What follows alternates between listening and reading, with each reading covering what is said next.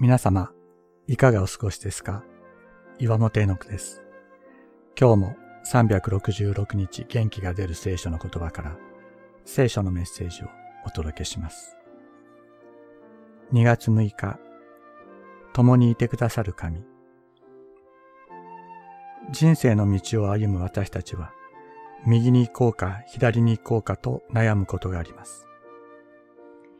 特に今いるところに苦しみがある場合、思い切ってそこを出たいと思うけれども、行く先にはさらに大きな試練が待ち受けているかもしれない。右か左か、出るべきか、とどまるべきか。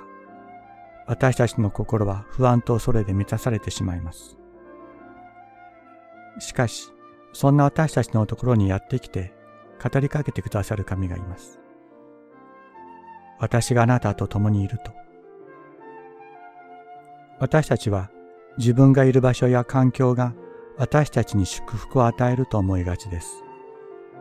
しかし、私たちに祝福を与えるのは場所ではありません。組織ではありません。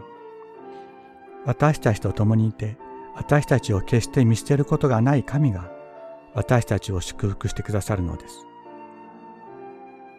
何もないように見える荒野に道を作り、人の通うところとする神がいる。砂漠に雨を降らせ、そこを水のあるところとなさる神がいる。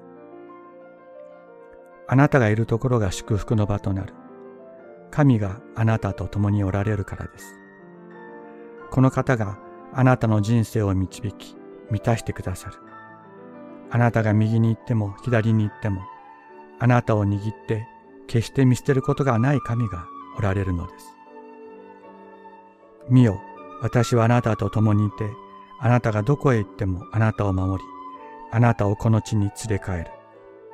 私はあなたに約束したことを成し遂げるまで、決してあなたを捨てない。創世記28章15節